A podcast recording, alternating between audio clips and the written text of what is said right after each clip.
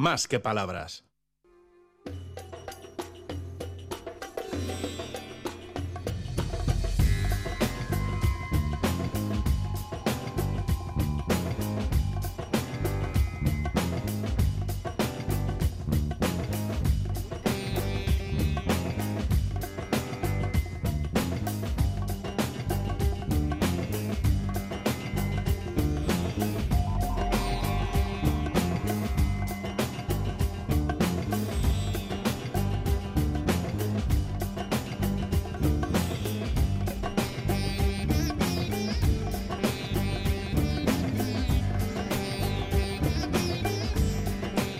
Este domingo vamos a bailar al son de los cantos del conejo y del zorro, que son dos de las pocas especies que no corren peligro de desaparecer y cuyas figuras protagonizan numerosas fábulas y relatos escritos por fabulistas conocidísimos que han soportado la mar de bien el paso del tiempo, La Fontaine, Samaniego, sin ir más lejos. Hoy los vamos a traer hasta nuestras ondas porque es el mes de febrero, el mes de los amoríos del zorro ese pequeño cánido que está en muchos lugares, aquí en nuestra casa, en nuestra tierra. Quienes viven en un lugar donde habitan los zorros, es probable que hayan oído sus gritos agudos provenientes del interior del bosque o de los arbustos cercanos a las casas. Estos sonidos a veces se pueden confundir incluso con los gritos de un niño o con los de una persona que grita en la oscuridad de la noche y eso es un poco inquietante y a veces mm, te puede dar hasta un escalofrío, como me recordaba mi compañero y mi amigo de estas tareas naturales de los domingos, Gorka Belamendía, que es técnico de estudios ambientales en el Ayuntamiento de Gasteiz. Fue premio de periodismo ambiental en 2020 y quien tuvo, retuvo. O sea, como si te hubieran dado el premio ahora, Gorka. ¿Qué tal estás? Bienvenido. Almudena, muy buenos días. Muchas gracias por esas palabras. Y estamos bien. Estamos de domingo, de domingo con ganas de salir al campo, de seguir disfrutando del amanecer frío que estamos teniendo, ¿no? Ya ha amanecido, sabéis todos, hace casi 45 o 50 minutos. Pero eso no importa para poder disfrutar, que el frío te roce las mejillas, que notes en definitiva esa sensación del invierno, que el invierno está con nosotros, ha llegado por lo menos para quedarse. Fíjate lo que ha dicho la marmota Phil allí en Norteamérica, seis semanas más de invierno. Bueno, aquí estamos acostumbrados a tener seis semanas y más. Y, alguna más. Eh, igual, igual no con los grados que están teniendo en Boston, que he leído noticias en las que dicen que han sufrido la ola de frío más importante de una generación completa con sensaciones térmicas de 75 bajo cero. No quiero ni imaginarlo, ni imaginarlo. Ahí no cantan, ni gritan, ni los zorros. Ahí no queda nada, efectivamente, Más para poder observar en un día de campo. claro, así no podría ni salir, te creo, Almudena. Oye, eh, ¿por qué será que a veces, es verdad que algunos perros, los lobos también, los zorros especialmente, a veces emiten unos gañidos que parecen gritos humanos? Y yo he tenido oportunidad de escucharlos y sí, resultan inquietantes hasta que uno sabe que efectivamente es un, es un zorro. Tú también has sido testigo, ¿verdad? Sí, yo te diría, y os diría a todas y a todos, que cuando salgáis a la noche o estéis dando un paseo por el campo y estéis escuchando unos sonidos extraños, no le deis vueltas a nada. Pensad que son directamente el sonido, el canto, la voz de alguno de los zorros que puedan vivir en sus inmediaciones. Y eso hace que ya uno le, por lo menos se tranquilice y ponga las cosas claras.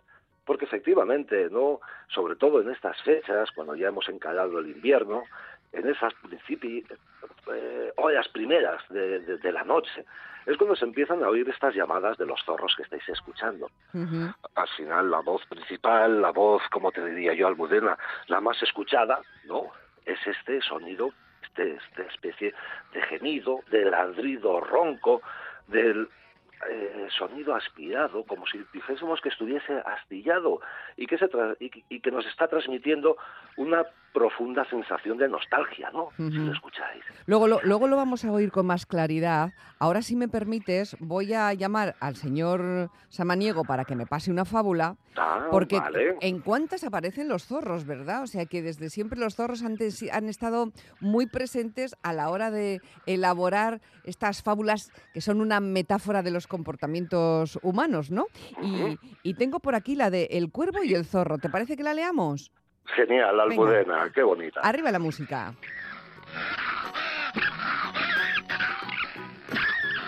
En la rama de un árbol, bien ufano y contento con un queso en el pico, estaba el señor cuervo.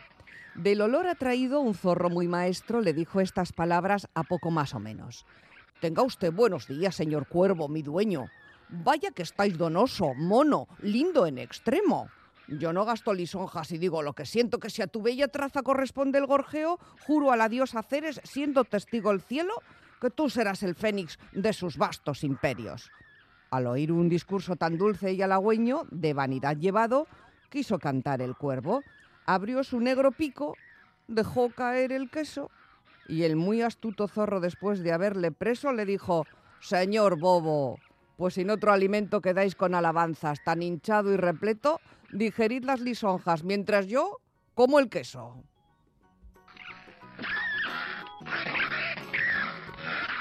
Vamos, que quien oye aduladores, Gorka, nunca espere otro premio, ¿verdad? Como decía Samaniego.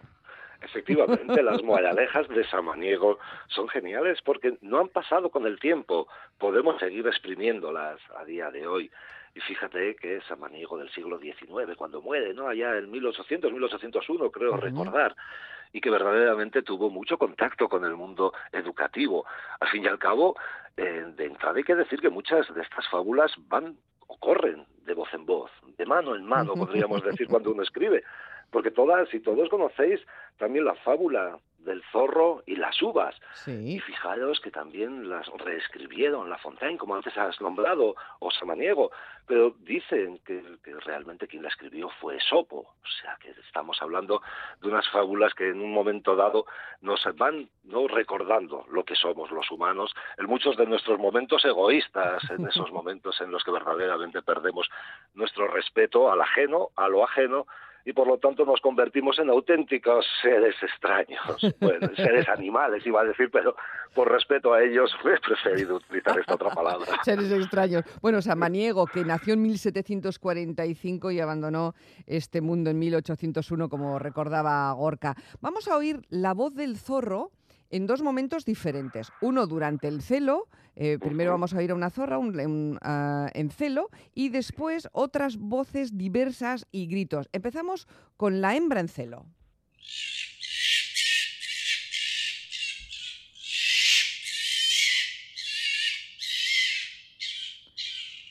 Pues es que, es que no me extraña que lo hayamos metido en este espacio donde normalmente hay aves porque es que podría pasar, ¿no? Por un, por un canto, por una emisión de algún ave grande. Gracias, Almudena. Sí, sí, puede pasar perfectamente por un arrendajo en el interior del bosque, por una, un córvido tipo corneja en zonas más de campiña, por incluso algún ave de estilo tordo, estilo mirlo, cuando nos estamos metiendo en zonas de cultivo y eso hace que estas voces que escuchamos, ese sonido, ¿no? Tan, por cierto, agudo, muy lejano, podemos llegar a percibirlo a más de 400 metros de distancia, hace que esa voz áspera sea realmente la voz áspera de la propia naturaleza o de la naturaleza salvaje. Vamos a ver cómo suena el zorro macho. Ahí va. Qué, qué ladrido, ¿eh? ¿Verdad? Sí. A ver. Ay, madre. es bastante impresionante. ¿eh? sí, a veces la podremos confundir con el ladrido de un corzo, pero no, fijaros que este es mucho más aspirado, ahí se ha notado sobre todo. Sí, sí, sí, sí, sí. Fíjate, también nos están escribiendo, hay gente que está ahora mismo en el campo, que está en sus tierras y, y escuchando la radio, y me dice, Miquel dice, mis gallinas no tienen una visión tan bonita de la realidad zorril porque el precio que pagan por vivir en libertad suele ser elevado en muchas ocasiones, no solo con los zorros, ¿no? Las jinetas, las comadrejas también. Y dice, pues hay que darle las gracias, ¿no? Pues de entrada por tener unas gallinas camperas. Eso, eso es, dice, eso sí, los huevos, aparte de salirme a millón, porque claro, alguna gallina se queda en el intento si anda por ahí el zorro, son manjar de dioses. Gracias, Miquel, por, por, por tus palabras. Bueno, eh, bueno, yo te diría, Almudena, que como escribió Robert Hartman, que fue un pintor, también un escritor y escultor naturalista, Este hombre era un empedernido observador nocturno y decía del zorro que representa al final un desafío a un mundo rural en orden a un, animal que busca la rentabilidad, ¿no? Eh, se refería al campesino, fíjate, y recuerdo esas palabras, ¿no? Un animal que busca la rentabilidad por encima de cualquier otra consideración. Y no obstante, al final, Almudena, el zorro, no hace más que cazar para sí mismo, lo que es esa ley esencial que nos brinda la propia naturaleza. Eh, mm, oye, creo que me, has dicho que aunque la mayoría parte de nosotros pensamos que zorros solo hay de un tipo, que hay, que hay hasta tres grupos distintos en base al pelaje, ¿no? Sí, y eso lo hemos podido ver durante muchísimos años con estas líneas de peletería que han hecho abrigos de zorro y que en muchos casos pues han mezclado. Al final el zorro de entrada, decidos que es uno de esas dos especies de cánido salvaje que tenemos aquí en, Euskadi y en las inmediaciones de Euskadi, porque uno es el lobo y el otro es el zorro. Bueno, el zorro, como bien sabéis, pues es tamaño pequeñito, mediano, es más grácil que un lobo y de ese morro alargado yo creo que merece la pena destacarlo junto con esa franja blanca que viene a tener en su labio superior o en esa punta blanca en la zona de, de la cola. Y ese plumaje, ese pelaje, perdón, de color rojo que varía entre el pardo y el rojizo, que realmente es el más habitual, puede tornarse hasta o puede tornar hasta el color gris y por ello se han ido definiendo como bien has dicho tres grupos de zorro. Los rojos los que llaman también los salvajes que es el pelaje más característico con ese dorso rojizo y ese blanco precioso en la parte ventral el melánico, lo que los ingleses llaman como silver fox, que es de un color negro con reflejos plateados, y luego hay una especie de rojo ya indeterminado, una especie de color rojizo, pero que mantiene una línea oscura a lo largo de todo el dorso del animal. E inclusive creo que presenta, por unas fotos que estuve viendo el otro día, otra franja que le cruza a la altura de la, de, la cruz, del lomo, también de tonos, de tonos oscuros. Bueno, pues esta, las diferentes combinaciones parecen que sí que deben de tener un patrón geográfico de distribución, de tal manera que los ejemplares silver y los ejemplares cross son más típicos de América y por lo tanto muy poquito habituales en Europa. Pero no obstante, y esto es lo curioso, a veces se han llegado a observar individuos con este tipo de pelaje aquí, inclusive en la península ibérica. Y esto no es más ni menos, Almudena, que una cuestión de, una consecuencia, no, una consecuencia de ejemplares escapados de instalaciones de cría en cautividad motivado por la industria peletera. Y es ahí donde, a pesar de encontrarnos la mayor parte de los zorros de ese pelaje rojizo, de vez en cuando sí observáis que hay un pelaje raro, que no sea sarna, perdonar, ¿no? Que no se le esté cayendo el pelo y por lo tanto tengamos una enfermedad, un zorro enfermo delante nuestro, pues pensar que es debido a alguna introducción que en un momento dado, a algún escape que en un momento dado se ha producido. Oye, eh, el zorro, eh, me decías que se puede considerar una especie de mamífero, quizá la especie de mamífero terrestre más ampliamente distribuida, porque se encuentra desde el Paleártico hasta el Neártico, incluso en Australia, en varias islas del Pacífico, eh, debido a la introducción que ha hecho el hombre. ¿no? Está en todo tipo de hábitats naturales. Y, hoy te habías propuesto enseñar a quienes nos escuchan a identificar el rastro del, del zorro. ¿Cómo podríamos hacerlo? a ver si lo conseguimos. A ver, a ver, a ver, No es fácil a través de la radio el poder dar estas tres pinceladas para que la gente consiga saber que por sus inmediaciones o a lo largo de sus paseos están observando bien huellas o bien excrementos de zorro. De entrada las huellas, pues pensar que son unas huellas hermosas, ¿eh? para no similares a las del perro, pero más alargadas que, eh, que estrechas, ¿no? de tal forma que vienen a tener unos 5 centímetros de largo y unos 3, 4 centímetros de ancho, como te digo, muy parecidas a las de un perro pequeño, aunque las son las traseras, las de las patas traseras, las que son las huellas más estrechas.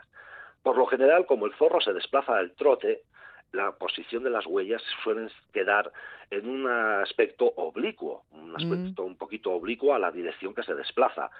Y además, el zorro resulta que cuando marca, a pesar de tener cinco dedos, solamente va a impresionar cuatro sobre el barro. Esta sería una de las mejores maneras de poder distinguir las huellas del zorro. Luego, cuando encontramos otro tipo de rastros, pues como por ejemplo plumas de un ave que se han comido, ¿no? Pues resulta que el zorro, al igual que hace también el lince o hace el gato montés, ah, eh, lo que llega a producir es cortar, un corte en las plumas de las aves a muy poca distancia de su nacimiento y hace un corte muy limpio debido a que le da un mordisco con esa muela carnicera que tienen los zorros. Y esto hace que lo diferencie, que, estos rastros queden diferenciados de los causados por otros mesomamíferos como las comadrejas o las garduñas, que quedarían los cañones de las plumas cortados pero de una manera mucho más deshilachada. Bueno, Luego también yo creo que eh, al fabricar el zorro unos cubiles, unas excavaciones en el suelo, con una ramificación muy extensa de, galerías, lo que hace es que acumula la tierra extraída alrededor de la entrada. Y por lo tanto nos queda, cuando lo observamos, pues una especie de abanico, de terroso claramente visible y además, sobre todo, fijémonos en este caso en el, en el olfato, porque vamos a decir que las madrigueras de los zorros despiden un fuerte olor almizcle muy característico que impregna mucho la entrada de la zorrera y por lo tanto a través del olfato y a través de este, esta acumulación terrosa podemos decir que es, la guarida, que es el cubil que tienen los zorros. Además, los cubiles pues se suelen encontrar en terrenos de arena o arcillas y en los alrededores suelen abundar mucho los excrementos. Y este es el punto, yo creo que culminante para identificar y saber que tenemos los zorros, ya que los excrementos que depositan estos animales suelen hacerlo en lugares prominentes, sobre una piedra, sobre pequeñas matas o en sitios donde destaquen y sean eh, fácilmente observables, observables no solo por nosotros, eh, sino por sus congéneres. Claro, claro, y así estarán dando pistas de algún tipo que a mí se me escapan y casi prefiero que se me escapen en este momento, ¿no? Hablando de excrementos. Eh, yo sé que mm, te voy a preguntar qué es lo que comen los zorros, que me imagino que los conejos están muy cerca de, lo que comen los zorros. pero los conejos los vamos a tener que dejar para otro día. ¿Qué, comen conejos los zorros? Bueno, vamos a decir que la alimentación del zorro ha sido muy estudiada, ¿no? Yo creo que es uno de esos aspectos ecológicos, Almudena, que más han estudiado muchísimos científicos y científicas, de tal forma que junto con esta amplia distribución que viene a tener la especie y la diversidad de hábitats donde vive, pues verdaderamente podemos decir que el zorro es un generalista, es un oportunista y verdaderamente come de todo. Lo único que sí que vamos a poder decir que el zorro, en la península ibérica sobre, sobre todo, pues ha mostrado que por un lado los micromamíferos, por otro lado los lagomorfos, es decir, los conejos y las libres, y en tercer lugar la basura, representan tres cuartas partes de la biomasa que consume este animal. Bueno teniendo además un, un, gradiente que cuanto más al sur de la península ibérica nos vayamos, más conejos se ven en los restos, mientras que cuanto más al norte, es decir, aquí en Euskadi, lo que más van a comer son micromamíferos, es decir, ratas, ratones. Eso no quita también para que consuman pues todo tipo de frutos, de reptiles, de insectos, yo que sé, de lombrices inclusive, o cangrejos de río, o inclusive peces, eh, son los peces los que completan la dieta del zorro con una importancia relativa pequeña, pero sobre todo que va en función del tipo del hábitat y de la época del año en la que los encontremos. Omnívoro absolutamente, así que tiene más, más, oportunidades de sobrevivir que otros animales. No me extraña que sea el mamífero más extendido. Oye, eh, Gorka, la próxima semana, si a ti te parece, hablamos de conejos y de liebres. Muy bien, es fenomenal. Y los ponemos a, a, cantar en el espacio, ¿te parece? Genial, y así podemos decir que los zorros no son un peligro potencial para los conejos. ¿De acuerdo? de acuerdo. Un abrazo muy fuerte, hasta luego. Gracias, Almudena. Agur, agur, Gorka Mendía.